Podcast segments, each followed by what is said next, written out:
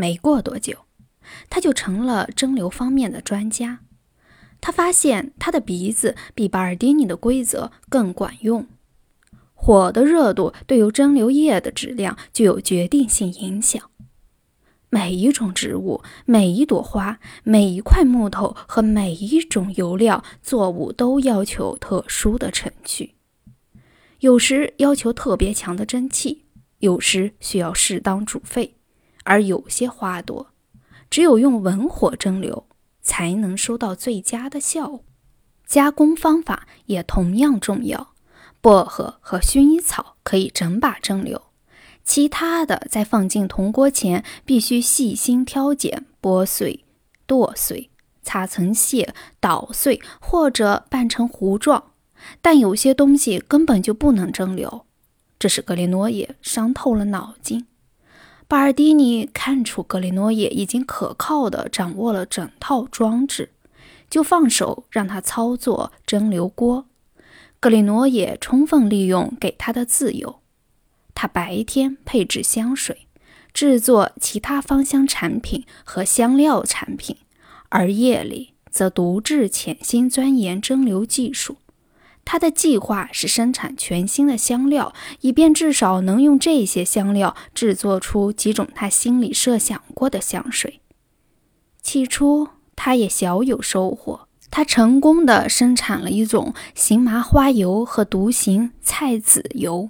用接骨木刚削下的皮和纸山枝条生产一种溶液，其蒸馏液固然在香味上还原原始材料，但是依然足以引起兴趣去对它们继续加工。当然，也有些材料应用这种工作方法是完全无能为力的，比方说格里诺也试图蒸馏玻璃的气味，即光滑的玻璃像粘土一样凉爽的气味。这气味普通人是觉察不到的。他弄来了窗玻璃和瓶玻璃，把它们加工成大块碎片、碎屑、粉状，但是毫无结果。他蒸馏了黄铜、瓷器、皮革、谷物和砾石。他蒸馏了纯净的土、雪、木材、新鲜的鱼，他自己的头发。最后，他甚至蒸馏水，塞纳河的水。他觉得这河水的独特气味值得保存。他相信，借助蒸馏锅，可以像从百里香、薰衣草和蓝芩子中提取香味那样，从这些材料中提取独特的香味。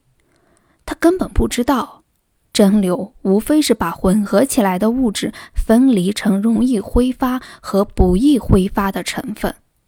而对于化妆品行业，只能是把某些植物易于挥发的芳香油同无香味和没多少香味的剩余物分离开来。对于那些已经丧失芳香油的物质，蒸馏的方法当然毫无意义。我们今天的人学过物理，人家一提我们就明白。可是对于格里诺耶来说，这种认识却是经历了一连串令人失望的试验辛苦得来的结果。他一连数月熬夜坐在蒸馏锅旁，想方设法尝试用蒸馏法生产人世间尚无浓缩状态的新的香水。除了流出了一点令人可笑的植物油以外，什么收获也没有。他的想象尽管像井那么深。那么不可估量，但是他却无法从中吸取一滴在他脑海里经常浮现的那种具体的香精，搞不出一个原子来。当他明白失败后，他就停止了实验，生了一场大病。